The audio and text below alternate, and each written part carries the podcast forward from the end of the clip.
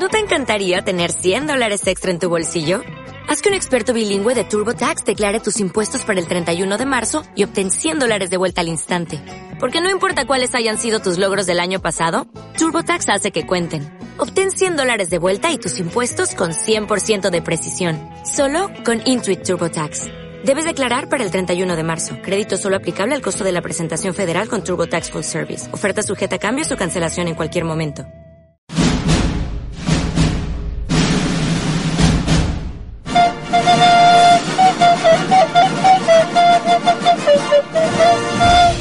Al cine con las amigas es presentado por Aquafor de Userín.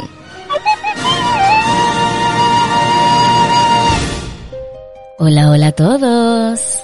¿Cómo están? Bienvenidos a esta edición romántica del podcast Al cine con las amigas, que en verdad debería llamarse Al cine con la diva. O es mi show, es mi show. Pero no importa, en esta oportunidad vamos a hablar de una película muy emotiva. Hay mucha emocionalidad en este capítulo, con una gran invitada que está llena de emociones y, y que ya no está herida. Ah, me puse como Danovich.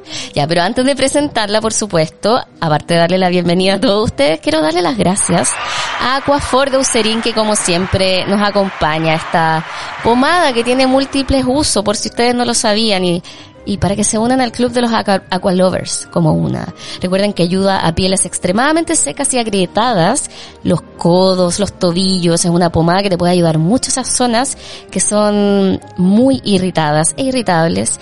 Yo lo uso mucho para el tema tatuajes, por ejemplo. Cuando te tatúas, yo se me viene un tatuaje, por si acaso, yo me voy a hacer más tatuajes. Me quiero tatuar unas frutitas chiquititas. No sé, me dio la wea. Entonces, la gracia de Aquafor es que como no tiene óxido de zinc, no altera el color de la tinta. Eso es un dato que les puedo dejar.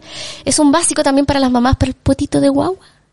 Y cuando, una tiene también problemas del número 2 y el potito queda resentido, también lo puede usar. Si los adultos también necesitan Aquafor ahí también.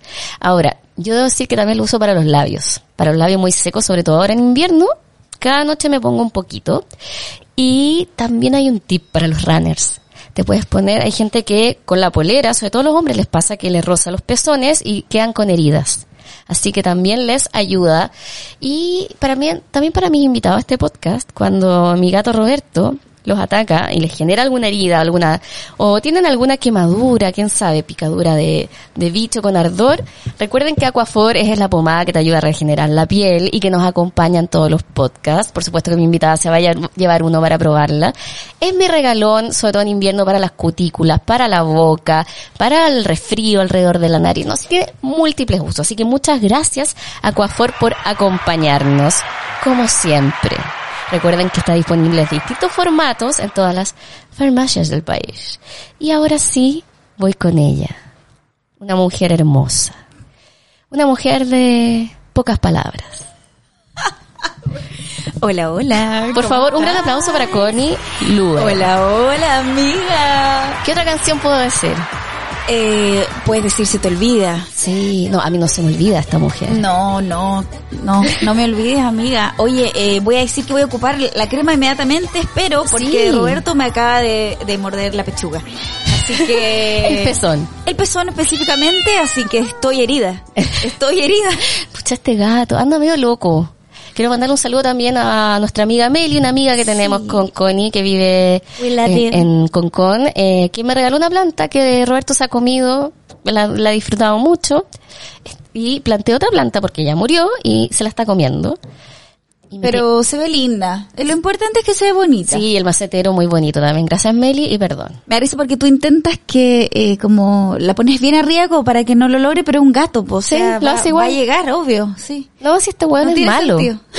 Pero está bien, a veces uno tiene esas relaciones que uno sabe que le hacen daño, pero igual lo hace, ¿cachai? De, Porque uno lo de eso ama. hablaremos hoy. Y de eso hablaremos en el podcast. ¿Acaso es Roberto mi Clementine? O tu Joel. Eh, yo creo que es más loco, es como Clementine. Es más arrebatado. ¿Y tú qué serías? ¿Tú Yo serías soy, él? yo soy Joel en I esta, en esta relación. know. Uno siempre está en uno de los dos polos. Yo en esta relación con Roberto soy Joel. Hay que decirlo. Puede ser, amiga. Yo no sé qué soy. No, yo soy Clementine. Sí, hemos sido de todo, yo creo. Es una relación que todos hemos tenido alguna vez. Estamos hablando, por si no se dieron cuenta del título del podcast, de una eh, Eterno Resplandor de una mente sin recuerdos. Yes. Película de Michelle Gondry. Ya, pero hablemos de la duda que tenemos con, con el director. Yo Nosotras- toda la vida le dije Michael Gondry. Yo le digo, Valeria, eh, no tiene ninguna A en su nombre, así que yo tengo, yo creo que es Bueno, Michelle Michelle. Gondry, o Miquel, no, es Michelle. porque Estoy viendo, ¿de dónde él es? Es de eh, Estados Unidos. Ya, ¿Es Michelle? Es Michelle. Michelle Gondry. Pero... Y yo así como... Yo le voy a poner el traductor y nada que ver, pues, weón. Ah, me equivoqué. Estoy viendo la biografía de otro weón. De, de John Grisham. ¿Por qué? Why? que de ese escritor que del que no le he leído ni un libro. Ahí Gondry. estoy buscando. Él es de, no, él es francés, es Michel. Mi- mi- puede ser Miquel. Miquel. Miquel, Ya digámosle el Miquel. Y Miquel. mira la cara, se parece como al vocalista de, de Muse. Sí, tenés razón. Se parece. Sí, sí. Y esta película, Mira, esta Urino nació el 8 de mayo. porque- ah, y esta película fue estrenada el 9 de septiembre, un día después de mi cumpleaños del 2004. Oye, sí, y tiene un montón de premios de Oscar por mejor guion y todo. Es, un- es Es como- que películas. No, no, no, pero no sé si por esa película, pero tiene miles. Sí, ganó el Oscar por el guion de Yo, Eternal yo Sunshine pensé of que el guion era de Charlie Kaufman. Sí, mira, ganó el mejor guion original. Ah, ¿y Kaufman qué hizo en esta película entonces? I don't know. ¿Es el de la idea? I don't know. Es que a mí me gusta mucho una película que dirigió Charlie Kaufman, que es, eh, está en Netflix, que, que de hecho hay un podcast que hicimos eh, con Negra en su momento que se llama I'm Thinking of Ending Things, y es la versión extremadamente sad de esto y un poco más en ácido. En verdad no tiene nada que ver, pero en su oportunidad hablamos un poco de Eterno Resplandor porque obviamente eh, Kaufman está en el guion y tiene su mano esta visión un poco onírica, bizarra, abstracta, cubista de contar las cosas, es muy Charlie Kaufman. Sí, estoy, estoy revisando, me da risa porque bueno, vamos a, viste que en España como que siempre todo lo arruina. El Sí. título, el título de España, porque viste era el, el bromas. Sí, eh, pues, bueno, será mentira igual, pero... Ya, pero cáchate esta. Olvídate de mí. What the fuck? Cuando yo la estaba buscando para ver en streaming, era, no la encontraba como Eterno Resplandor. Yo, ¿qué onda? De repente caché que estaba como, olvídate de mí. Y es como, ¿really, bitch? Sí, el guion es Charlie Kaufman. Sí, pues Charlie Kaufman. Yo, olvídate de mí, en serio, está en Paramount Plus. Olvídate. Y también está en Netflix. ¿Está en Netflix? Yes, yo la vi hoy día. Y, Ah, y yo como la huevona buscándola. puta Valeria. I'm sorry. no, sí, pero bueno, la vi en Paramount Plus, que hay que decir es otra aplicación que tiene muy buen contenido. Yo la tengo. La app es un poco cornetera. No quería decirlo. Yo, yo veo ahí el, el, el reality de Pampita. Ah, no, no sabía que estaba ahí. No, si tiene contenido la raja. La app, yo creo que en verdad es mi Roku el que es medio malo.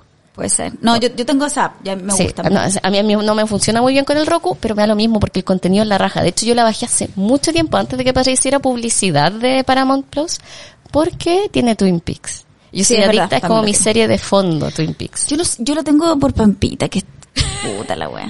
Pero Lo el reality Pampita con el marido de Pampita. ¿Cómo le dicen? El esposo de Pampita. el marido de Pampita, que esta semana declaró el amor porque este, viste que es diputada ahora, entonces decía, Sí, otra diputada le dijo, oh, marido de Pampita, le dice, sí, soy el marido de Pampita, ¿y cuál es el problema? La amo, qué bien. Pero me encanta que él no importa todos los logros que tenga, siempre va a ser El marido, de de Pampita. Sí, sí, soy el marido de Pampita. Igual que gana de que, que un hombre Digan el marido de la nos Cote declara en el amor así, claro. En el Congreso. En el Congreso. Te declara el amor en el Congreso. No sé si es buena idea. No, no, sé si es el mejor que no. lugar. Pero, pero en Instagram. Ahí, al, lado, Ay. al lado de la doctora Cordero. Claro. Ay, qué acá en Chile. buena, Un saludo a todos mis amigos diputados. Sí. A todos mis amigos. A todos mis amigos. A todos mis amigos. A Gonzalito Vinter. A Diego Iván. Ay, lo amo, me encantan. Dios. Yo conocí hace un tiempo a Mike Torsini. Qué bueno, más simpática. La- me encanta. Bueno, aparte que yo, yo le dije, tienes el récord de ser la persona que más leyes saca. Qué wea. Lo encuentro, Es brígida. Ley que se le ocurre, ley que me sale. encanta. Hay otros diputados que llevan años tratando de sacar su Y leyes. me carga que, que a la Maitor Cine siempre le saquen la hueá de las arañitas. Es que igual fue épico. Bueno, yo lo encuentro yo no, yo me vali- aguanté, no le yo pregunté nada Perdón, pero lo encuentro valiente. Yo lo encuentro choro porque cachai que la subió, trepó con otra loca a increpar un loco. ¿Qué wea? Loco, lo encuentro genial. No, perdón, perdón si a alguien le parece moralmente, me parece Yo loco, determinada, Acá valiente, estamos hablando de locuras de amor. atrevida, loco. La amo. Me parece de verdad, o sea, encuentro que las dos se hayan puesto de acuerdo en su, bueno, genial. ¿Cierto? Sí. No, la- no, y ella como diputada en general la encuentro súper seca. Sí, me encantan. Sí. Me encantan todos mis diputados. A todos mis diputados. La Gael también, que es de la quinta región, creo, si no me equivoco. Un besito para la Gael. Mi fantasía es que todos estos guanes me ayuden a grabar un video de exploración urbana en la, en la noche en el Congreso. A ver si penan. Porque todos estos guanes le preguntan, ya, pues penan en el Congreso. Y todos dicen, sí, sí, pero nunca han vivido ni una guay que penen. Es como un mito. Claro. El Gonzalo Vinter creo que tenía una historia de que le habían penado, pero yo creo que alguien cerró Ah, la puerta. ¿Quién penará en esa weá? Pero si era un hospital antes de ser Congreso, po. La lora. Ese terreno, hospital de niños, creo. Y típico que en esos lugares tenían cementerio. Sí, por mí. Concha, me muero. Es rico el karma de nuestras leyes, rico. Está súper rico. Ay, por eso está la caca. Pero bueno, En fin. eh, llévenme a exploración urbana al Congreso. Llévela. Vamos a hablar de Eterno Resplandor, ahora sí, una mente sin recuerdo. Esta película que eh, nos plantea la idea hermosa de poder olvidar a algo o a alguien a través de un sistema que te borra de la mente esa persona. Te borra de la mente. Y la manera en que lo retrata es ¿Tú lo harías? Bueno, yo creo que cuando termina la película es lo primero que uno se pregunta. ¿Tú borrarías algo a alguien? Y yo dije al tiro, no. No, yo creo que tampoco, porque eh, es como que la vida, según yo, es como un puzzle. Como que si yo no hubiese estado con esta persona, no hubiese llegado a esto, Sí, a lo po. mejor. Eh, Ahora, e- ese rollo de... o no hubiese aprendido Sí, esto. Cuando uno escucha gente, al tiro pensé en Yuyunis Navas, no sé por qué, porque hablan de que las cosas, to- todo lo que te pasó, incluso lo más terrible, te tenía que pasar Sí, para que tú fueras quien eres ahora. Igual te da una sensación de buscarle lógica a los momentos Sí. más crudos de la vida, pero ella lo llevó a un nivel extremo, un nivel, no sé, el karma, así, y cuando le preguntaron, ya, si un niño chico, onda, lo asesina, no sé, o le hacen weas horribles, él se lo merecía, y ella sí, po, y es como, estaba oh, de- no, terrible. Señora, señora. Basta.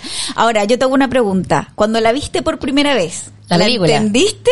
Mira, una es pasada caca y una creyó que la entendía. Ya. ¿Qué, Yo la había visto un par de película te- veces. Te, pasaste así como la O sea, la, la, la visión general queda súper clara.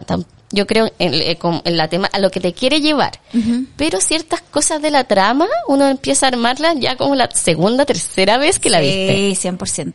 Yo la vi muchas veces también de fondo, la pillaba y la dejaba. Ah, yo encuentro que... Y eso es peor idea, encuentro, porque te confunde no, más. No hagáis eso nunca con esta película, porque hay películas que son para eso. Yo, por ejemplo, lavo la losa y pongo el descanso. O así, Claro. películas que yo sé que, bueno, si me pierdo una parte no pasa nada. Me acompañan Sí, nomás. po. No, pero esta esa película, tenéis no. que ponerle totalmente atención de principio a fin. Onda, para mí una película que cada detalle Sí. de hecho, hoy día la volví a ver. eh, ¿Viste algo que no habías la visto? frase final, eh, eh, sí.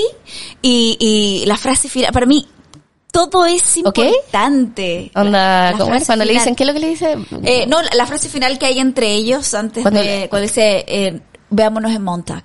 ah, esa. Eh, Para mí es clave. Sí, po. Así se se de conocen de nuevo. a conocerse, claro, ¿no? Me parece clave. A mí me pasó cuando la vi la primera vez que tuve la sensación de que se habían conocido como cuatro veces, que les habían borrado Sí, el cerebro como cuatro veces. Y ahora No, me di pues, cuenta que no, pues una nomás. Sí, es una. Sí. Y también sentí la primera vez que la vi que el personaje de Kirsten Dunst, que eh, deja la zorra cuando se entera que ella también lo había hecho y, y manda a los casos. Yo decía, amiga, cagaste el negocio del hueón, que eres mal, eso no se hace, si la gente Pero quería está olvidar. perfecto lo que hizo. Sí, pues, pero ahora uno de grande se da cuenta que Sí. está bien, pues. Pero en su momento yo era como, oh, amiga. Esa es una historia que, después explota y wow. Cuando Sí, le dice, po. pobrecita. Y Cuando la señora Dile, del doctor ya, le la- dice, ya lo tuviste. Ya, sí, ya cagaste, Como, dile la wea. "Concha la lora. O sea, está para mí muy buena. Tiene harto, harto tema paralelo que creo que como uno está tan inmerso en la historia de Clementine y Joel, no se pasa, pero no le pones tanta atención como la segunda o la tercera vez. Es verdad. A mí ahora me produjo mucho más cariño que antes, porque igual es un wea el personaje Mark Ruffalo. Que es el Eh, chico que está sí. enamorado de... De ella. Yo no le creo cuando él dice que él no sabía. Nadie le cree. Yo creo que la abuela tampoco le sí, cree. 100% no. Pero que él la quería y se hizo el hueón. Sí. Y por eso tú te das cuenta que no juzgaba tanto al otro hueón enfermo de Patrick, que le había sacado los calzones a la Clementine. Loco, eso, se ese había- tipo es un enfermo es un psicópata. Ahora, me gusta mucho eso de sentir, en particular como la relación de Clementine y yo, que, eh, que eso que sale, como evitar eh, circunstancias o evitar vivencias dolorosas, eh, y al final lo que ocurre cuando ellos se borran es como sentir que te falta algo, así, y, y, estar Claro. triste, es como cuando ella dice, nada tiene sentido. No, y el, el hecho de que puedes repetir exactamente las mismas vivencias con otra persona y no es lo mismo. No, po, Esa es la lección de ese persona. personaje. Aparte, me encanta.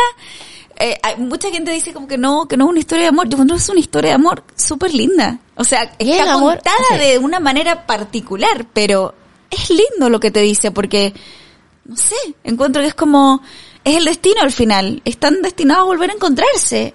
¿O no? ¿Cómo Más lo ves que el tú? destino, yo lo veo como que Como hay que tiene- ciertas personas que van a pasar por tu vida y que quizás no se van a quedar, quizás sí, pero, tienen. que pasar. Ya, po. Y eso no quiere decir que no sea amor. Exacto. Porque uno cree que el amor es el, el que perdura y es para siempre. Y ese es el amor real. Y no, weón, caleta de gente no se queda con quien siente que fue el amor de toda su vida. Sí. O el verdadero amor. Y quizá en un futuro se reencuentren, quizá nunca se encuentren y eso no quiere decir que no haya sido amor. Por supuesto que sí, 100%. Ahora, eh, me pasa que, bueno, uno analiza igual la relación de ellos y era una relación ya que no tenía O sea, un- sentido. ahora, eh, con los lenguajes de los jóvenes de ahora, como dicen, te podría ser tóxico los Era, weones. era tóxica eh, y Él es muy hiriente. Uno dice como, ay, ella es brígida y el weón, pobre weón. El weón es un weón callado que cuando explota deja la zorra. los callados son los peores. Son los peores. Como eh, mi ex. ella es hiriente, es hiriente, pero él cuando dice la frase que sabe que va a hacer mierda la buena, la, la tira igual. Es que ella es muy honesta, ella es muy... Tiene muchas borreas, como que lo... lo Sí, más que honesta, ella, es como la, la- ella es el pensamiento hablado. Claro, pero ella dice todo lo Sí. que siente y Y él es un tipo que le cuesta mucho el tema de la comunicación. que son lo opuesto literalmente. Ella es para afuera y él es hacia adentro 100%. Pero él tiene su manera de comunicarse a través de sus dibujos. Yo sentía que esa era su manera de expresarse, pero le daba vergüenza y no le mostraba sus cuadernos a ella. Y esa weá la friqueaba, porque ella le decía todo, ¿cachai?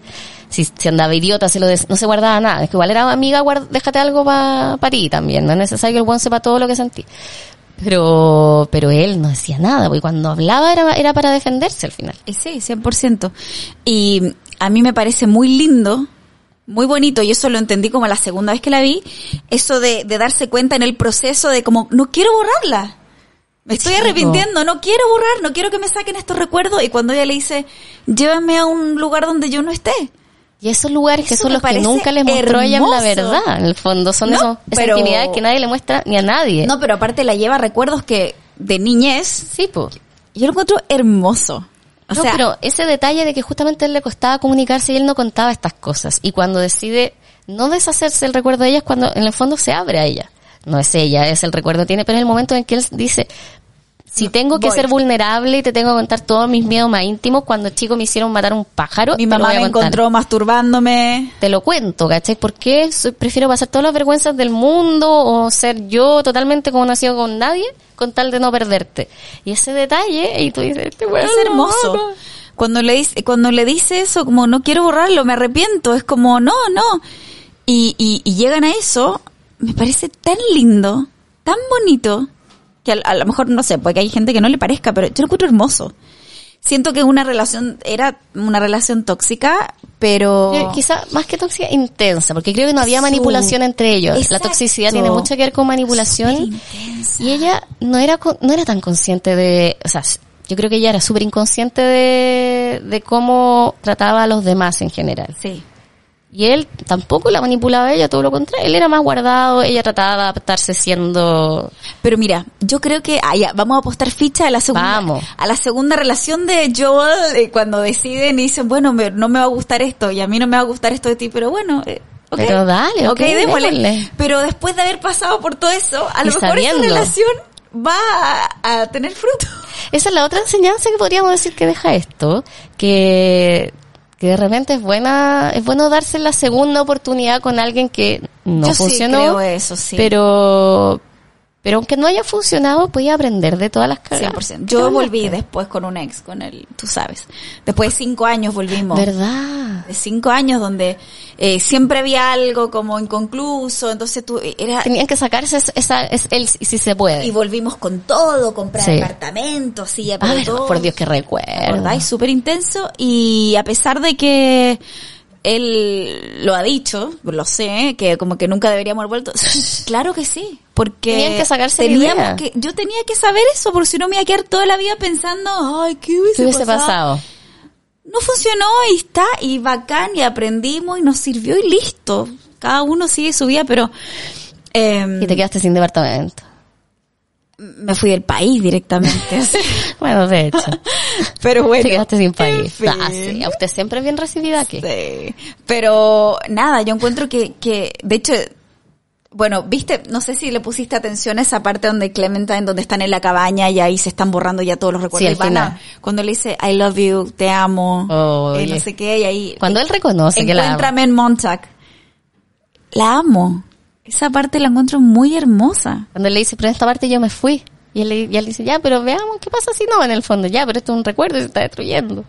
Y ahí está con sus dos partes en el fondo diciendo, ya, pero veamos, ¿qué hacemos? Es que hay que analizar eso. ¿Qué pasaría si te pasa a ti que te das cuenta que tenías una historia con este ser y que lo borraste y no tenías idea y eras como, "What?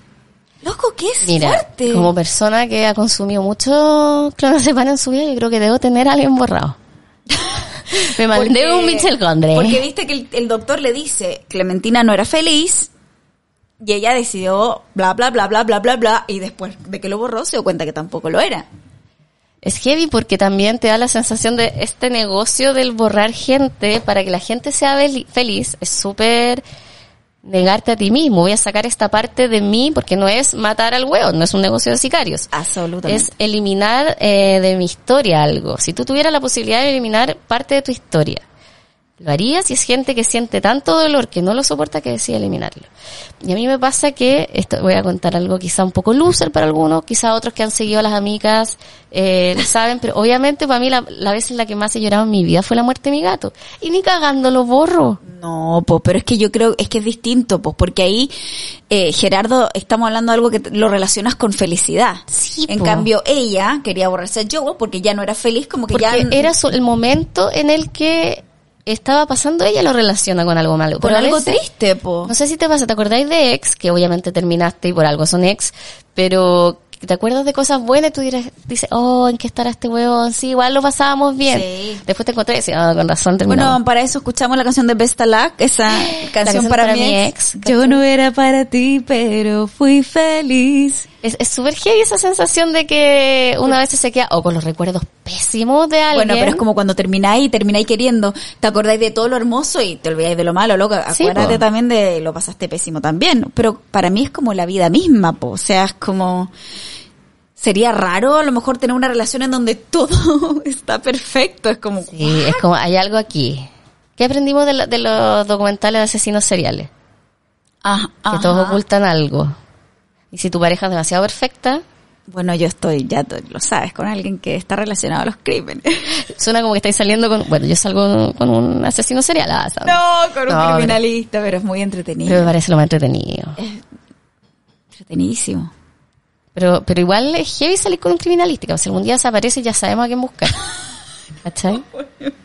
A mí me da miedo por mí. Tengo miedo como ¿Por que qué el que tipo te pueda hacer un descubra? crimen. Ah, por eso te digo. Cuando yo empecé, como le dije, em, no me vas a asesinar. no me vas a asesinar, ¿cierto? Por favor, porque tú puedes hacer como un crimen perfecto. Y me dice, no existen los crímenes perfectos. Ah, ya. Y yo, ah, dale, dale, bacán, no me vas a matar. Gracias. En fin. Gracias. Pero Oye, podrías. Yo me tomé la libertad Por favor, tómese todas las libertades que de, de buscar como opiniones de gente, de escritores sobre la película. Ay, por favor, veamos eso. Me encanta, qué matea. Es que me gusta, ¿viste? Y, y bueno, así como comentarios en particular. Eh, espérate, acá dice, bueno, bueno, la, eh, dice, ¿Quién? la dolorosa separación que no están dispuestos a vivir es un hecho que se quieren saltar en su vida, pero ¿se puede lograr esto sin, oh, Sacaste mal el pantallazo. sin que tenga Ah, significantes repercusiones? O sea, O sea, obvio. obvio, ¿cierto? Dice, eh, tal argumento provoca un análisis profundo del complicado tema de la identidad.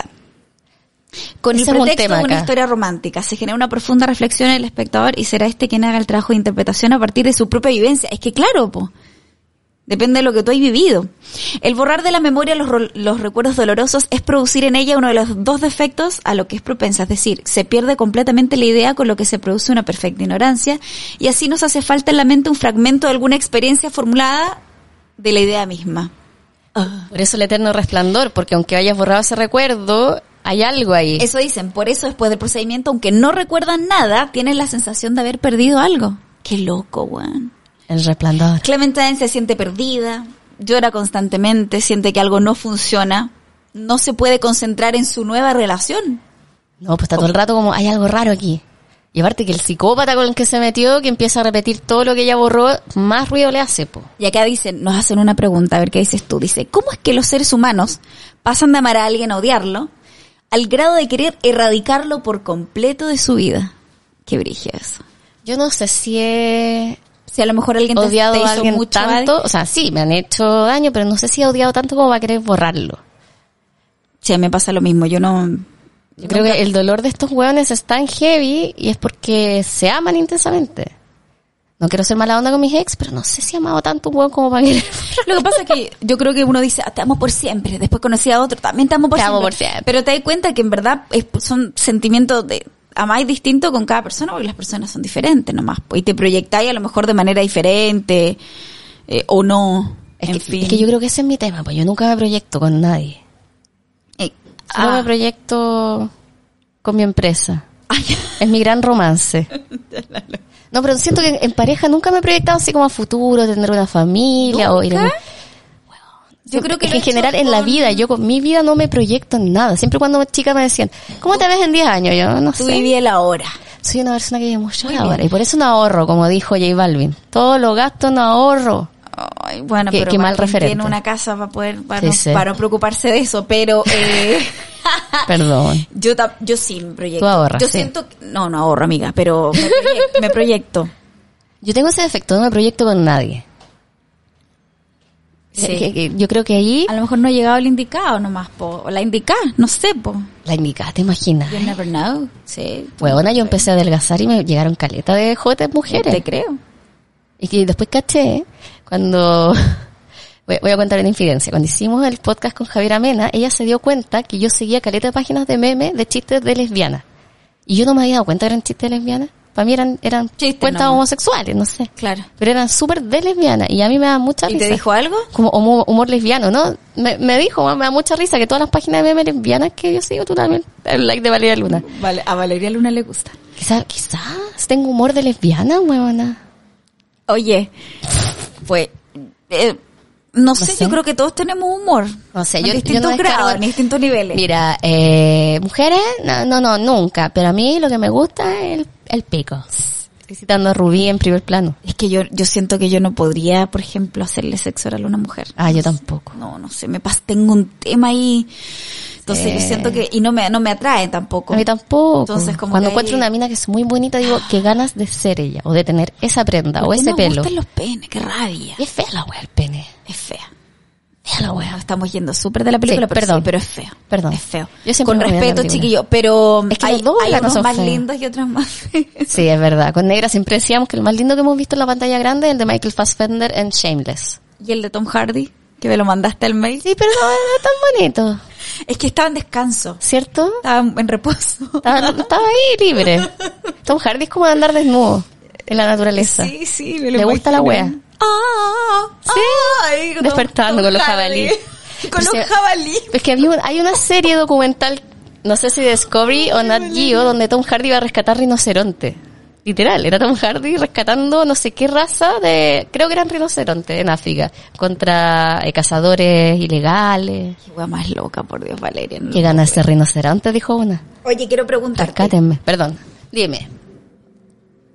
Tu top, tu top three de las escenas favoritas de Eternal Sunshine. A ver, a mí me marca mucho cuando él está debajo de la mesa y la mamá tiene una interacción con el recuerdo que tiene él de Clementine con el recuerdo que tiene él de su mamá. Como el haberse imaginado cómo sería mi mamá con esta persona. y eh, y la, la chica además cuidándola. No olvidemos que todo en su mente, entonces todos son partes de él. Pero esta sensación de que este recuerdo de ella, pucha, Roberto, permiso, voy a sacar a Roberto. daño, te pido por favor, no me hagas daño. Es un poco intenso mi Clementine. Tu Clementine. Sí. Esta sensación de que estas tres partes que hay de él, el niño, el frágil que está escondido, eh, esta parte de ella que se transforma en una especie de protectora de, del mismo, que trata de pasar piola para camuflarla en este recuerdo. Me- me- siempre me llamó la atención esa parte. La de la mesita para abajo. Sí, po. Aparte, un paréntesis, el vestido hermoso de Kate Winslet. Toda esa parte Podemos hablar también de, eh, bueno, después de, primero dame tu top 3 y después hablamos de, del gran casting que tiene ese, esta Hay una escena en que él, como están hablando afuera, eh, y escucha la voz de Patrick, que está hablando por teléfono con Baby Clementine. boy. No, y él relaciona la voz con Clementine cuando él la- le va a dar un regalo y ella no lo reconoce, y el buen estaba, pero estaba tapado. Entonces el buen trata de darlo vuelta y no está su cara, porque en el fondo es un recuerdo que no tiene porque nunca le vio la cara. Exacto. ¿Cómo está graficado eso sin decirte nada? Te, te da a entender. Me encanta esa parte. Y eh, me encanta la escena final, cuando dicen ya, pues, démosle nomás. Esa, y la música de Beck, maravillosa. Precioso. canción, Que, la primera vez que uno lo escucha en la película, él está manejando y saca el cassette y vaya a la chucha. Y acá es como, te simboliza algo totalmente distinto, con las mismas palabras. Todos tenemos que aprender algo. Bueno, es, es, es una genialidad. Tenemos algo que aprender. Sí, Sí. 100%. Bueno, la, mi- las mías favoritas son eh, eh, cuando, bueno, la última, cuando le ¿Qué? dice "Ay, te amo eh, y le dice nos vemos en Montauk.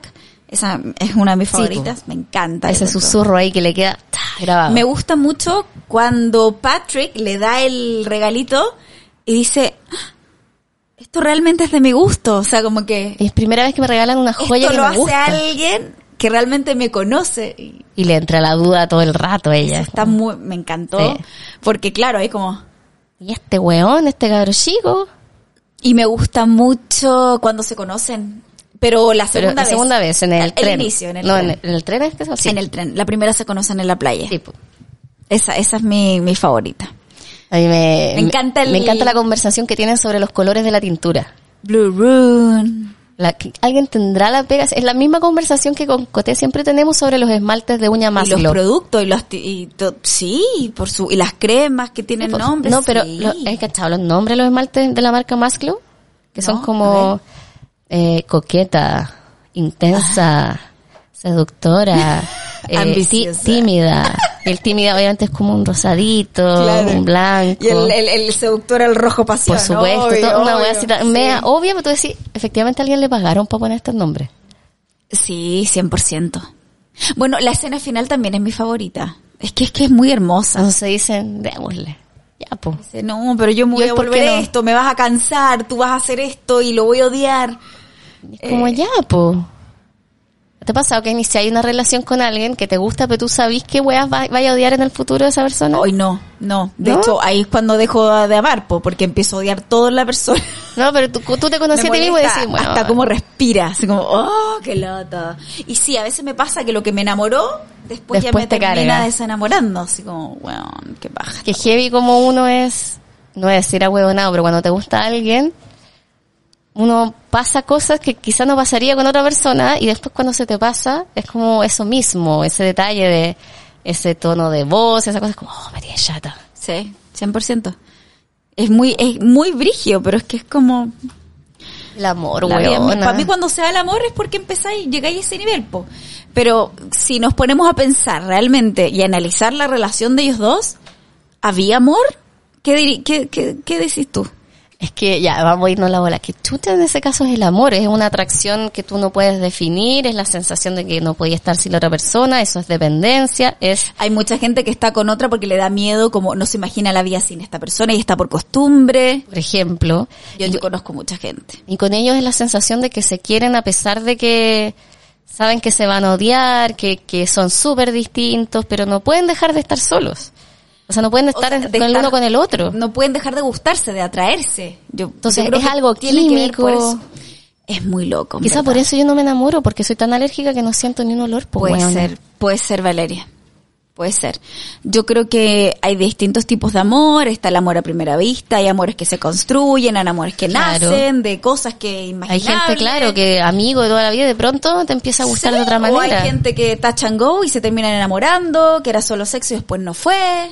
Claro. Eh, o, o no, ¿viste? O sea, para mí nace de, de muchas cosas, pero al menos en la sensación que me da a mí en esta película es que, claro, como que realmente era amor, porque el, el sentir como que, eh, que es parte de ti. que algo me falta, eh, eh, en esa misma escena donde él dice, ay, eh, me regalaron algo que es de mi gusto, o sea, esta persona me conoce realmente, sabe cómo soy.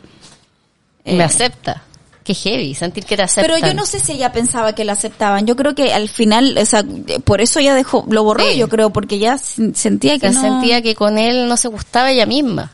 Como que se había transformado en un ser que ella no le agradaba. Y ella es muy impulsiva, probablemente estaba acostumbrada que un día le gusta esto, un día esto otro.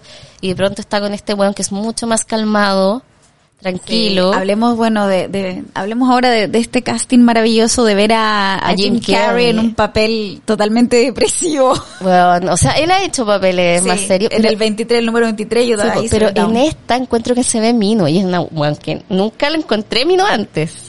¿Qué es lo que me pasó hace poco con Néstor Cantillana? Que nunca lo encontré Mino y de Ay, pronto A mí me, encanta, a mí me sigue. me estás hueveando. Sí, weón. ¿En dónde? ¿En Twitter? ¿En Twitter me sigue? Porque en Instagram no, no sé si tiene, como, o tiene uno, pero no lo actualiza hace mucho. La buena que ya sapió a Néstor Cantillana. Pero a mí me pasó cuando lo escuché en el podcast, eh, no era proyecto, ay, ¿cómo se llama? El 63. ¿Ah? Proyecto 63, ¿De qué? Un podcast donde está Néstor Cantillana. Ah, no sé. No, Bueno. no, no sé tanto de él tampoco. Bueno, lo escuché con Antonia Segers y me encantó y después lo vi en la serie de 43 días en la oscuridad Sí. y eh, ahí lo encontré Mino y eso A no está me así gusta como mucho el papel de él, pero está como ahí en una esquina hecho mierda piola es que como tiene la razón creo Sí, que me sí. gustan los buenos que tienen la razón Puede y, voz grave Sí, su voz puede ser. Mm, no sé, pero en el caso de Jim Carrey, eh, nunca me gustó como actor, tengo que decirlo. mí tampoco, de hecho me apestaba. me- era como, oh, esta vez. Y cuando vi esta película, no me acuerdo ni siquiera cuál fue la primera vez que, creo que la vi en el cine, Eternal Sunshine of the Spotless ¿sí? Ah no yo en el cable la pillé Yo soy fanática de Kate Winslet de toda la vida, para mí es mi actriz sí favorita. po eres el descanso. Titanic Todo de todo. Kate Winslet, la amo mucho. La encuentro es increíblemente buena como actriz. Y sabéis que yo me identifiqué con ella, ah, identificar. ah pero todas, todas caímos en el Clementine era un poco por- no, alguna vez me identifiqué con ella como actriz, o sea, como persona, no, no, no, no, no en algún papel en particular, porque la veía rellenita, no la veía como con el físico de todas las actrices. Me, decía- me encanta porque, ¿cachai? bueno le Como que- decían mucho eso en la época de Titanic que es como rellenita please Sí, por favor. es como en tu mente lo Es que como lo- Bridget Jones, que Claro. en- en- yo me acuerdo de verla en esa época y sentir que ella era gorda. Sí, pues te Y ahora la veo y digo, bueno, quiero tener, quiero ser Bridget Jones. Sí, O sea, pues nunca estuvo gorda. ¿Qué nunca pasaba? estuvo gorda. 43, no, 63 era. Los tiempos han cambiado. Huevona, te pasaste. Los tiempos han cambiado. Pero bueno, eh, nada, el casting, Mark Ruffalo, eh, bueno, Elijah Wood, eh, la Kirsten Puta puta que Dunst. hace bien el Ayagut de weón loco. Yo lo encuentro medio estúpido. De buen tonto. Sí, pero Es, es realmente tonto. Logra la mirada de weón loco. Como ojos abiertos. Sí. Como sí. tiene una weá, él, él actúa mucho con la mirada. Yo me acuerdo de una serie que hubo en Netflix que tuvo, no sé si una o dos temporadas, donde era un detective holístico. Otro personaje que era un weón que entendía las cosas que iban a pasar y una weá muy bizarra. Y él era el protagonista, también el amigo del protagonista. Y era un weón que se había metido en un enredo de mierda por casualidades. Es muy difícil de explicar la serie, era muy entretenida. Y ahí hacía como del weón con mala wea, que le pasan wea. Y tú lo mirabas el ojo como la forma de las cejas, una forma de actuar que tiene en la mirada, que tú decías, pobre weón, así como podrías tú estar en este lugar. Es simplemente un weón que le tocó la mala wea. Bueno, el señor de los anillos le tocó lo peor. Pero tú veías la, la bondad en su ojo del, del Frodo, po. claro, pero con Patrick- En cambio acá tú Patrick miráis la locura igual y de que un weón a weón weón, no. enfermo, pero un buen tonto que la hace mal aparte, es weón. Es O cosa sea, anda que robándose Clementine le, Clementine le podría haber abierto la mochila Y y todo. dice, ¿qué es esta weá? No, sí, el weón era muy, pero era pendejo además, no solamente weón loco, era cabro chico. Entonces lo que me logra todo ese efecto eh, la Yaguda acá. No, pero está perfecto. está, Sí. está, está perfecto. A mí, ¿sabéis lo que me faltó? A lo mejor en la película como más. Me, me faltó más interacción de ellos como pareja de Clementine con Joel con otra gente. Con los amigos. Hay una escena, hay escenas donde salen con amigos. Sí, por el, el pelado de Arrested Development. Ajá, de pero no, so- no solo ese, pero, pero con Clementine ahí es muy poquita, muy Sí. poco.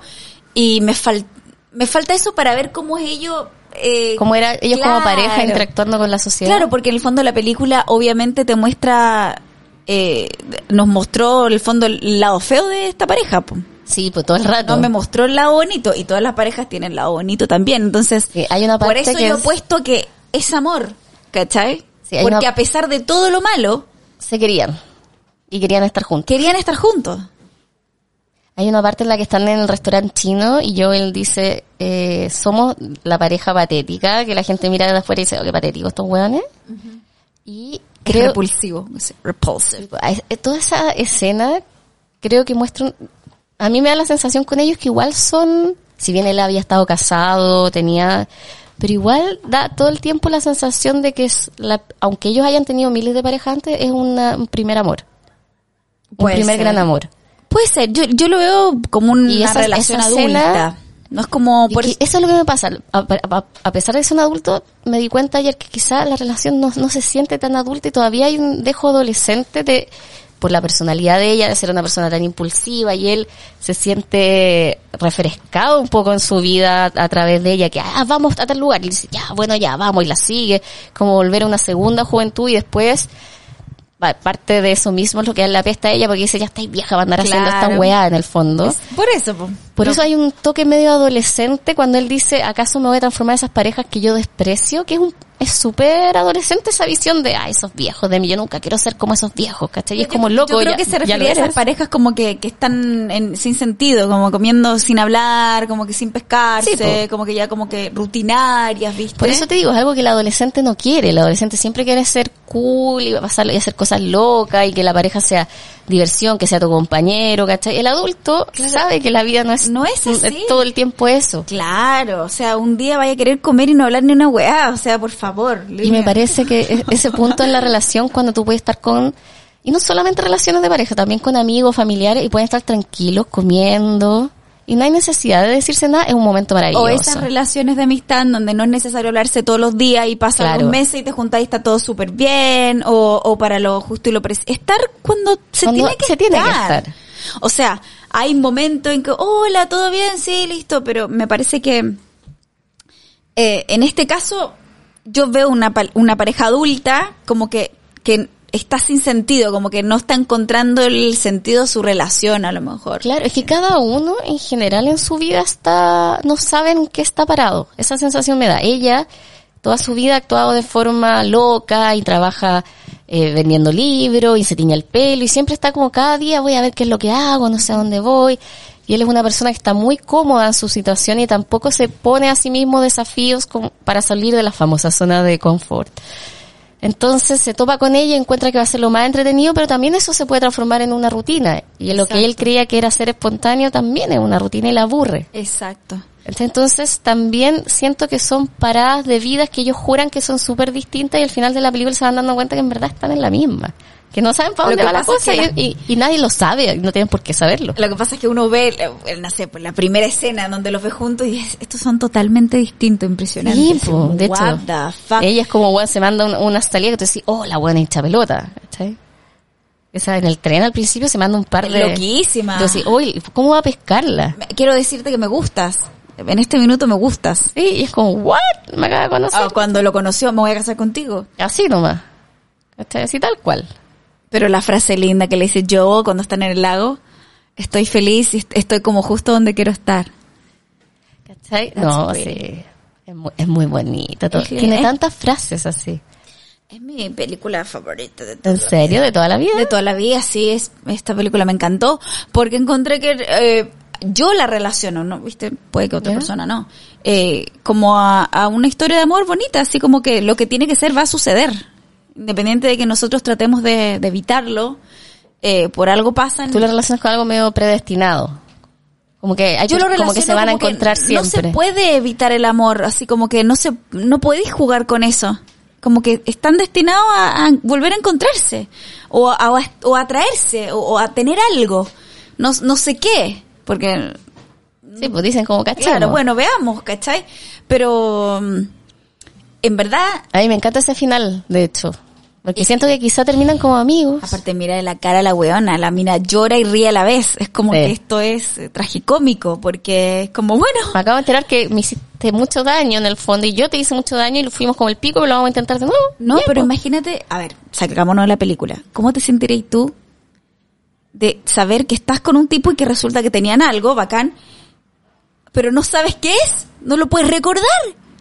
Es frustrante. Sí. Bueno, A es me, súper me llevo paso un frustrante. rollo más de película de terror ahí. Eh, pero si es terrorífico. Como quizá este huevón eh, mató mucha gente y se me borró la memoria para yo no ser testigo de sus crímenes, ¿cachai? Ay, no, huevo. No. Perdón que lo lleve al, al Yo no me paso eso, pero- Es que hace poco vi una película así coreana. Igual a mí me gusta mucho. de una niña como- que despierta de un coma y no se acuerda qué pasa, está con su marido y empieza a sospechar que el marido no es el marido. Ah, concha la lora. Sí, porque encuentra fotos bueno, de su matrimonio con él, pero empieza a encontrar fotos después con otro huevón. A mí me pasa como que, no sé, siento que, que, que me daría mucho miedo, porque ¿cómo, cómo, eh, cómo parto una relación de cero sabiendo que ya hay una historia que yo la desconozco? Y que cómo tengo, y que no sabemos Sí. qué pasó. Eh, igual es como, Es es, como cuando te curaste al día siguiente, así como, "Che, tu madre qué hice. Claro, o, o Cuando te borráis. ¿Cómo empezáis a unir las, las piezas del puzzle? Eh, es como conocerse de nuevo, pero no. Pero igual es algo familiar. Claro, pero eh, es que tú escucháis, si tú le ponías atención, porque yo le puse mucha atención a los audios de ellos dos, que son súper así como onda, me molesta, siento que ella eh, se siente, cada vez que bebe se hace el ridículo. eh, Y quiere agradarle y a quiere todo. agradarle a todo y es ridícula, es patética. Es como, Huevón. Escuchar eso es fuerte. Es súper hiriente. Él, él siempre recurre un par de veces en la película al tema de que ella, ella insiste mucho en querer agradar y que termina agarrándose a todos o insinuando que quiere tener sexo con todos para poder agradar, porque es su manera en el fondo de, de encajar en la sociedad. Bueno, pero hay que... Y eso que a él, él le molesta mucho. Claro, pero ella tiene serios problemas de autoestima. Sí, ella po. no se quiere, se encuentra fea. Tenía esta muñeca, cuenta la historia, eh, que es muy triste. Be pretty. Sí, sí, eh, ella no se quiere a sí misma, entonces claramente tiene, yo creo que es la típica persona que tiene problemas de autoestima y como que con la personalidad como que trata de... De- de tapar eso, de que nadie se dé cuenta. Ese daño, esa, eh, esas falencias que tienen eh, y que pasa mucho. Sí, pues. todo- ¿Y tú te creías alguna vez Clementine? Eh, Creo que igual hay un fenómeno en el cine que se le, eh, le dicen la Pixie Girl, que es esta chica que llega a la vida de este hombre y la cambia por completo y ella eh, la revoluciona y hay muchos ejemplos en el cine. El más clásico yo creo que es, es Summer de ah, 500 días. 500 Sí, hay varios, po. Y es, y es como esta sensación de que la mina es loca y te va a cambiar la vida, pero no todos logran quedarse con ella. Pero, pero en el caso de esa película, No, la hacen Summer- ver como, ella, como que Summer es la villana y simplemente... No, yo siento que no la hacen ver. De hecho, todo el tiempo la hacen Ay, ver que él es el weón de mierda y Es creo que, en un principio sí, yo veía comentarios como que onda Summer, no sé, es, que como, la gente lo todo así. Summer, it's over. Pasó página, Sí, ya po. está, y es válido. ¿Qué Pero yo no creo que el punto de vista sea de esa película. Yo creo que el punto de vista es de que el weón es el loco y, perdóneme, pero en la época en la que salió mucho weón se lo tomó como, ah, estas minas Sí, coleadas, po. weón. O Y pa' ma- variar es la ma- mina. Es más del, del espectador que del narrador en ese caso. Y creo que Clementine es, un, es otro clásico dentro de este género de minas. Y también pasa que las minas se creen un poco. Eso pasa con Amelie, haciéndole los juguetes, lo- las sorpresas y toda esa weá al weón. Y nos 100%. falta la buena que toma un poco el papel. Yo creo que cuando una es chica adolescente igual se cree un poco esta weá. Sí. Y yo que, bueno, que me teñí el pelo de todos los colores y después caché Me la película también. y también era como, ay, qué loca, Yo, me yo oh, la pendeja pasa caca. Con, con Clementine también, como en el sentido de que una persona dañada o, o no con trauma, yo bueno, yo en mi caso no sé si tenga traumas, pero sí tengo Todos tenemos. dra- pero no sé si me traumaron, pero sí me marcaron eh, mi, mi falta de autoestima, a lo mejor tiene que ver con eso, también tengo una personalidad que es súper así. Hacia pero afuera, a la claro. hora de los que hubo, Te urges. me, me soy muy insegura de mí en muchos ámbitos. Em, Pero sí, a mí me gusta mucho Clementine, el, el papel de Clementine. Aparte es re vulnerable, re impulsiva, eh, como que se entiende que ella lo haya querido borrar. Así como, como que si sumáis dos más dos, sí, sí. Él lo hizo después de despecho. Ah, bueno, Sí, si po, tú me si tú borras, yo te borro yo también. te borro. Lo que pasa es que él fue, vimos ese proceso y ahí es donde encontramos la honestidad de decir, bueno, no, no quiero borrarla, no, me estoy arrepintiendo. A mí me encanta el personaje de él, me encanta. Y como se borra los, cuando se van borrando, Borrando los, recuerdos. los recuerdos y él se da vuelta y ella no está, la encuentra y ya no está. Glorioso. Cuando le dice, no te vayas a esa casa y no, porque es el último bastión.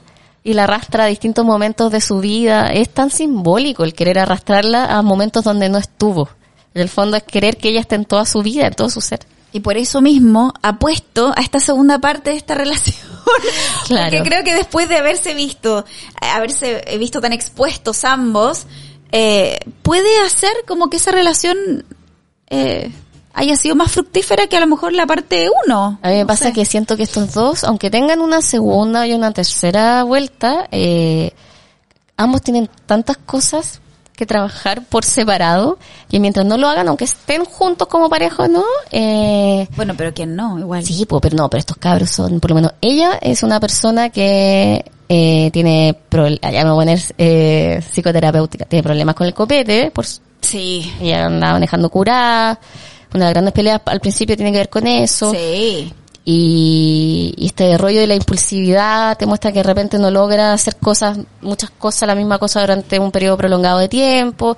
Toda esta gente siempre es como, necesita terapia. Pero el que más necesita terapia son, yo encuentro, los buenos que trabajan borrándole. Recuerdo a la gente, como que hacer de tu negocio esa weá. Yo sé que la idea es como No, eso, es como y si existiera aparte- tecnología. Alguien, alguien vendería esto, esto, por supuesto, y esa persona que vende este servicio tiene un problema serio. No, y aparte algo menos empático que andar bailando mientras le borráis los recuerdos a alguien. Bueno, el loco, pues drogadísimo, borracho. Me parece terrible. Terrible. Sí.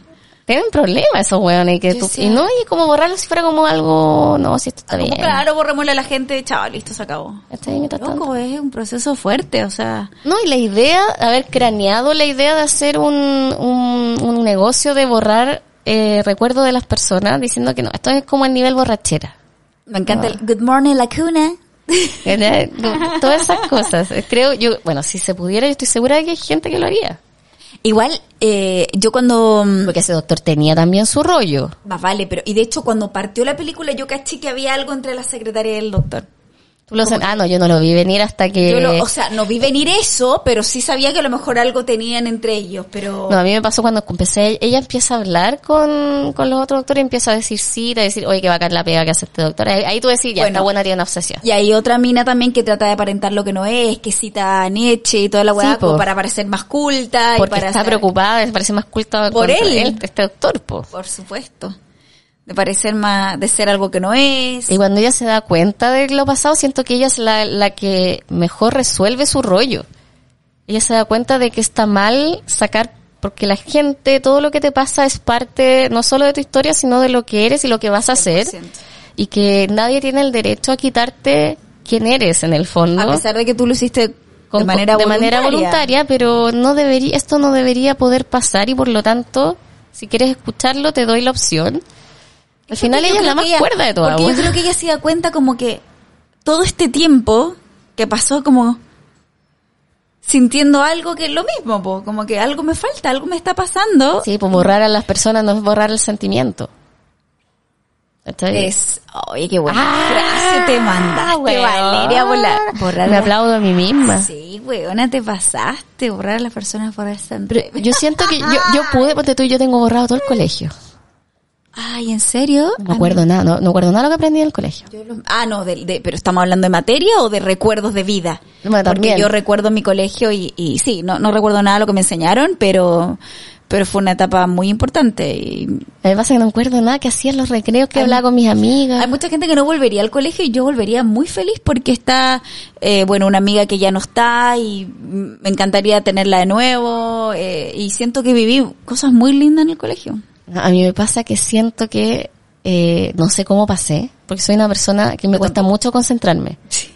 Y, y, y a mí me, yo me iba muy bien en ramo, en algún ramo y otros como el hoyo, entonces no sé cómo pasé no sé si podría pasarlo de nuevo. No, yo no, a mí no me da. Creo que no, ya no me da. Sí, no nos da. Y me pasa que eh, tengo ex compañeros de colegio que he visto ahora y no me acuerdo de cómo interactuaba con esa gente. Ay, ah, no, yo sí. Es que yo, yo fui un... Yo también tengo un ex compañero que ya no está. ¿Pero tú y... fuiste a un colegio toda tu vida? A dos, en verdad, que en Santiago estuve en primero básico y después... Todo un- yo estuve toda mi vida en un solo colegio. Entonces mis compañeros también. eran mi hermano. Y, Yo de de segundo hecho, básico a cuarto medio estuve en el mismo, entonces, Claro. pero no, no tengo esa sensación como de hermano. Tengo ex compañeros que todavía se juntan y se ven, Oh, pero yo no sí. me acuerdo mucho de cosas. Es muy heavy. Yo digo, ¿qué wea? Así tampoco. ¿Cómo, No, yo cómo se me borró? Yo me acuerdo todo mi primer baile, el primer lento que bailé con el Felipe Aranda, que siempre bailé. More Than Words. Oh, Eh, yo no me acuerdo me de de todo. Yo, yo tengo mucho recuerdo del colegio. Así como que posta, eh, de verdad, mi, el colegio fue... Todas las fotos mías de de la, gra- la graduación de cuarto medio salgo llorando, todas. ¿En serio? Pero llorando no, así como, ah, llorando mal. a, a lo Sí, Kim no, no me quiero ir de acá. Sí. Todas mis, todas mis, a pesar de que sabía lo que se venía, yo ya había estado en Supernova y toda la huevada, pero no quería dejar esa etapa. Igual te meten harto miedo en el colegio, como que el mundo real es distinto al del colegio. Cosas así. A mí me pasaba mucho que, como mi colegio era muy hippie, te decían, te vas a enfrentar al mundo real y va a ser otra cosa. Y llegué a estudiar música, era la misma, weón. Claro, po. No, yo, yo también estudié en Proyas, que era súper lindo para mí, a ver, no, igual, ay, yo siento que he vivido cosas muy lindas. Ay, así, No, mi yo no, vida ten- es muy linda. yo no, ten- no tengo malos recuerdos del colegio. Yo no lo pasé mal, pero tampoco recuerdo haberlo pasado, uh, la raja. Claro. Entonces, yo como, igual no sé cómo pasé física, matemática, no, no, no, no Yo sé. tengo un recuerdo igual, ahora me acabo de una vez que tuve un azul en física y literal mi profe sí me aplaudió, no podía creer lo que yo había sacado, un 5, ponte tú, un 6. Fue como, cuando puedo creer, esta no. buena entendió y para él fue como que se iluminó la carita. Yo no entiendo nada. Yo, por ejemplo, ecuaciones no sé hacer. Yo tampoco, lo que a mí me metieron las letras en la matemática me quedó la cara. Sí, no me Apareció la X y. ¿Para qué hacía eso? No, no, no, no. No. Sí, eterno resplandor de una mente sin recuerdo a mí me pasó en el colegio. Sí. Y la universidad, igual me acuerdo más de puta carrete y weás, cosas así, pero caleta materia que se me borró también. Ah, no, yo de la, de la universidad como que Es que tú tengo- seguido ejerciendo tu profesión, pues yo, po. puta, hasta el 2012 No, pero igual hay cosas de- que no, pero igual me quedaron grabadas. Yo, por ejemplo, me acuerdo perfecto en mi colegio, en física, que yo una vez miré al, al, al profesor, al, un saludo a Luis Echeverría, mi profe, eh, que yo le dije, yo quiero ser cantante. Porque yo toda mi vida supe que yo quería ser cantante. No entiendo para qué mierda me sirve física. Así literal le dije eso. Y me dijo, ¿tú quieres estudiar música? Sí, claro. ¿Y tú crees que no vas a ver física? No. Bueno. Dijo, bien. Dice, mucha suerte. Y yo, ah, pico. Y me olvidé de esa frase. Entré a estudiar. Y te acordaste todos los sonido, días. electroacústica, eh, tres años y fue como, fuck. Aparte la música es matemática en sí, pero weona fue como, eh, yo Dímelo me- a mí, weón, que yo entré en los ramos sonido y yo me los echaba a todos. no, a mí me fue muy estoy. bien en sonido. No, porque ya. yo como que le hice honores a Luis Echeverría. Dije como que, No, bueno, me acá me voy a partir. Aparte mi mamá cuando entré a estudiar fue como, Connie, solo tengo dinero por una carrera y no te puedes echar ninguna materia si no la vas a tener que pagar tú. Y fue como, ok. Y no me eché nunca nada porque Seca. tenía ese miedo, pues bueno. No, yo me eché los ramos de sonido y, y después y traté de volver a retomar la carrera y era como, no. Pero más que el ramo en sí, era como una sensación de que yo no quería aprender esta weá, no que no pudiera. Me caía como el pico mi profe, Ah, mis no. compañeros, empecé a odiar todo lo que rodeaba. ¿No borraría ahí esa etapa? No, pues. Tampoco. Lo pasé como el pico. Lo pasé como el pico y en un minuto sentí incluso en un, un poco de bullying por parte de profe. Ay, ¿en serio? Pero ¿Por sí. qué? Yo siempre cuento esta historia. Yo tuve un profe de taller, de, eh, que era práctico y tocábamos, no sé, yo tuve taller de rock y tocábamos, no sé, canciones desde los Beatles. Y un profe me encontraba muy buena porque yo era muy buena para el hueveo y me decía, tú, usted debería estar en ese cupé, no debería estar acá. Tenía razón.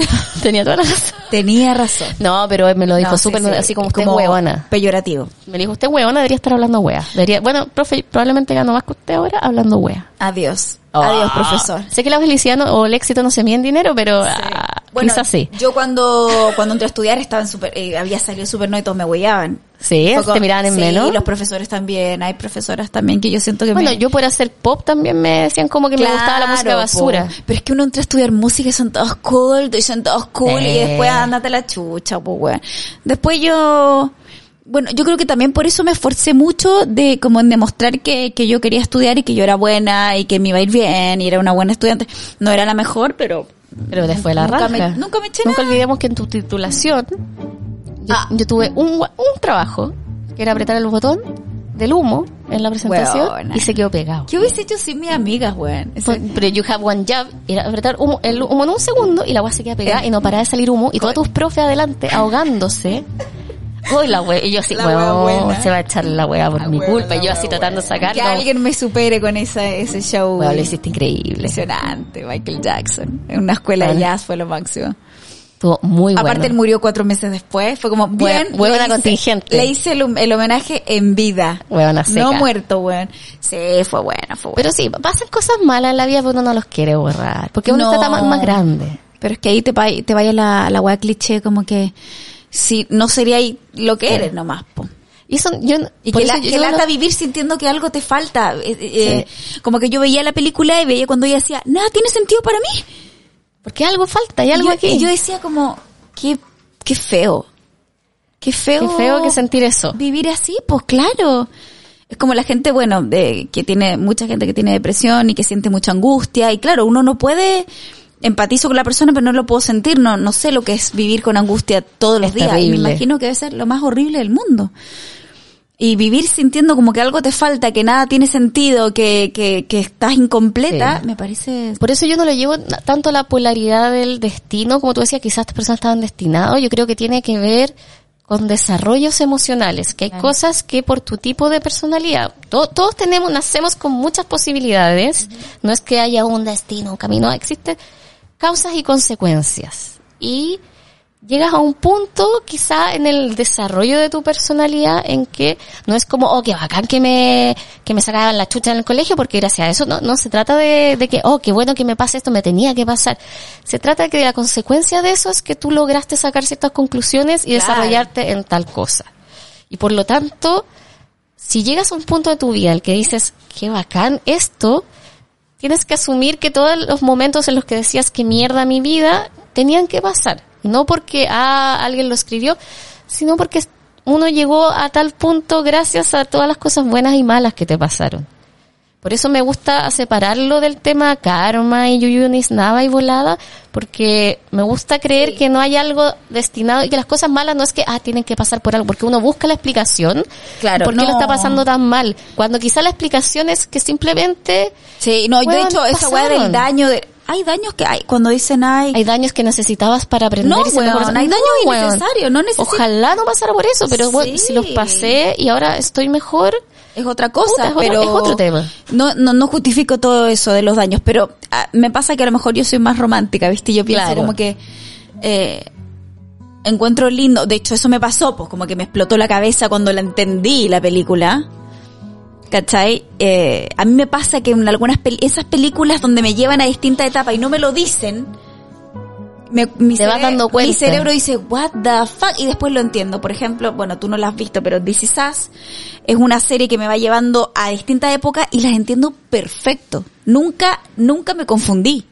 está bien hecha, está súper Está bien tan hecha. bien escrita que yo hice el clic inmediatamente. Eh, y cuando vi Eterno Resplandor, el principio fue como, uy, qué rara esta película. La segunda vez la vi fue como, ¿ya? Y la tercera fue como, claro, obvio que sí.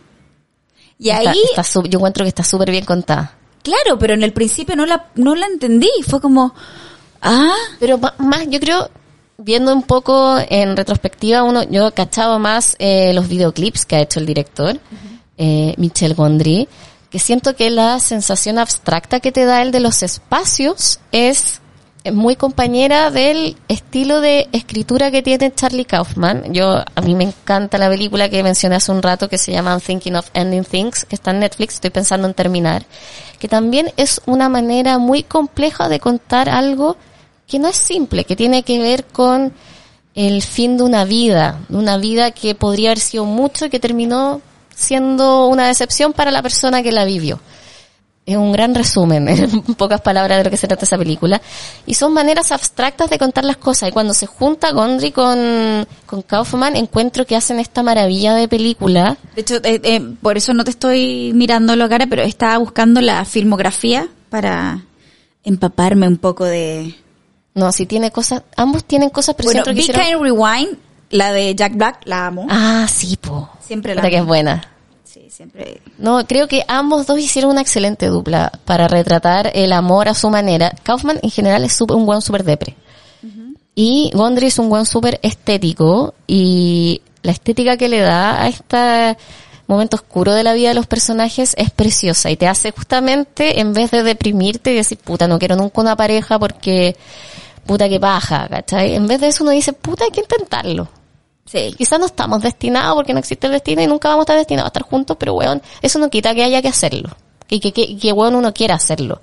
Y que tanto si no vamos a hacer daño, bueno, no podéis vivir sin haberlo pasado mal en algún momento también. Hay que pasarlo mal a veces para estar bien. Absolutamente. Ahí nos vamos allá intensamente, donde es necesaria Sí, la po. tristeza para poder estar feliz. Sí, es parte de la vida. siempre- y no hay que hacerle el quite. Por eso a lo mejor la, la eh, enseñanza número uno que tenemos de esta película es que no le podemos hacer el quite al dolor. Exacto. No podemos evitarlo. Yo siempre me acuerdo, y esto es un ejemplo horrible. Kourtney Kardashian, que no quería que su hijo tuviera mascota. Porque las mascotas se mueren y lo van a hacer como el pico. Y todo era porque después ella revela, tenía un trauma, porque había tenido no sé qué mascota y se le murió y fue un dolor tan grande que no quería que los hijos pasaran por No eso. se puede evitar el dolor. Y después se rinde y dice, ya, que tenga mascotas. Y también puedo evitar esta. Algún día se les va a morir la abuelita, la tía, yo, ¿cachai? Todo, sí, para, sí, yo creo que el dolor en la vida es algo que tenemos que, eh, no sé, pero yo al menos como mamá, mi misión en la vida es preparar a mi hijo Claro. para los dolores. Onda, los abuelos van a morir, nosotros podemos morir, yo en algún minuto a lo mejor tengo un accidente y puedo morir, ojalá que no ocurra, por eso tenemos que cuidarnos, eh, tienes que cuidarte, qué sé yo, bla, bla, pero es una posibilidad. La- eh, y, Y hay que vivir.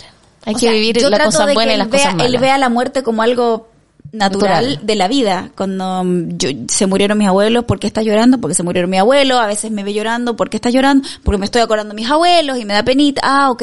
Y la muerte es algo muy, uno cree que es algo muy abstracto, pero los niños lo entienden mejor de lo que uno cree. Sí, sí. Lo entienden al tiro. Absolutamente. Eh, Súper y- heavy. Bueno, en, en general, en todo, en la vida. Yo no creo en Dios, mi hijo lo sabe, y él sí cree en Dios, ¿Verdad que ahora anda en quiere hacer la primera comunión, y yo como, what the fuck, onda, en serio.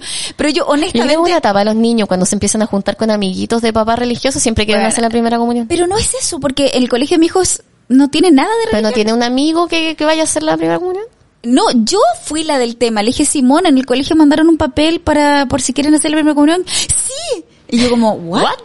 Y estaba un amiguito al lado de él, Nico, que es lo más lindo que hay, y, y dice, ¡Ah, Simón, sí, hagámosla, es re bueno. Dicen que vamos a hablar de la Biblia. Y yo así como, oh my estás weando, God, así como, y le dije, eh, que, que en el fondo sí, no estuvo bien de mi parte, porque le dije, hijo, pero yo no creo en Dios. Me dice, que tú no creas no quiere decir que yo no crea. O que tenga, que, que Te no tenga que creer. Te salió bacán tu hijo.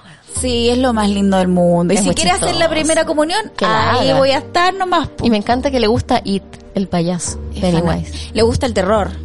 Por- por- me Ama encanta tu hijo. todo lo que tiene, de- de- y desde muy chiquitito, todo lo que tiene terror. Me- Bueno, es que es muy chistoso, Simón. Es lo más lindo. Un besito para mí, bebé. Bebé de mamá. Oye, Connie, ya llegamos a la hora. Eh, se pueden decir muchas cosas de esta película, pero yo creo que ya dijimos mu- mucho de lo que nos provocó a nosotras. no evitar el dolor. Jamás evitar el dolor. Eh, es doloroso, pero no hay que evitar. No evitar el dolor, chiquillos. Es parte de la vida y a veces está bien estar vulnerables.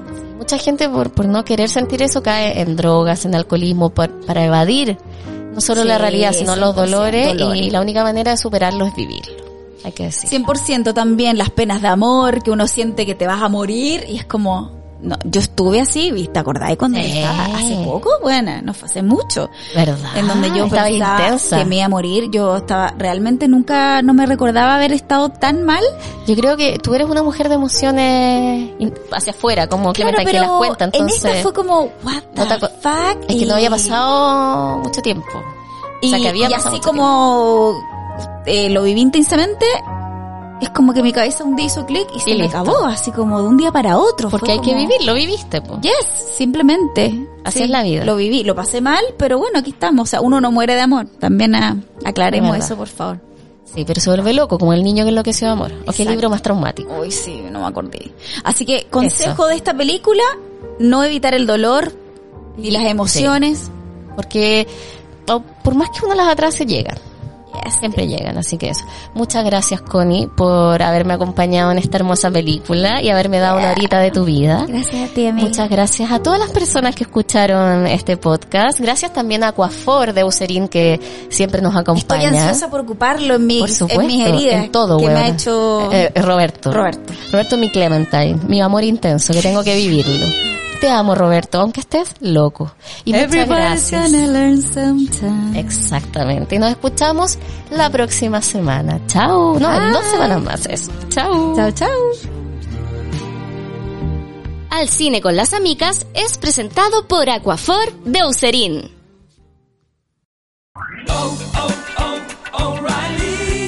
¿Necesitas ayuda? En O'Reilly Auto Parts te ayudamos. ¿Necesitas algún consejo? Te aconsejamos. Nuestros profesionales en autopartes están siempre disponibles para ayudarte a encontrar lo que necesites. Excelente servicio al cliente es solo una de las ventajas que ofrece O'Reilly Auto Parts. Los profesionales en autopartes. Oh, oh, oh,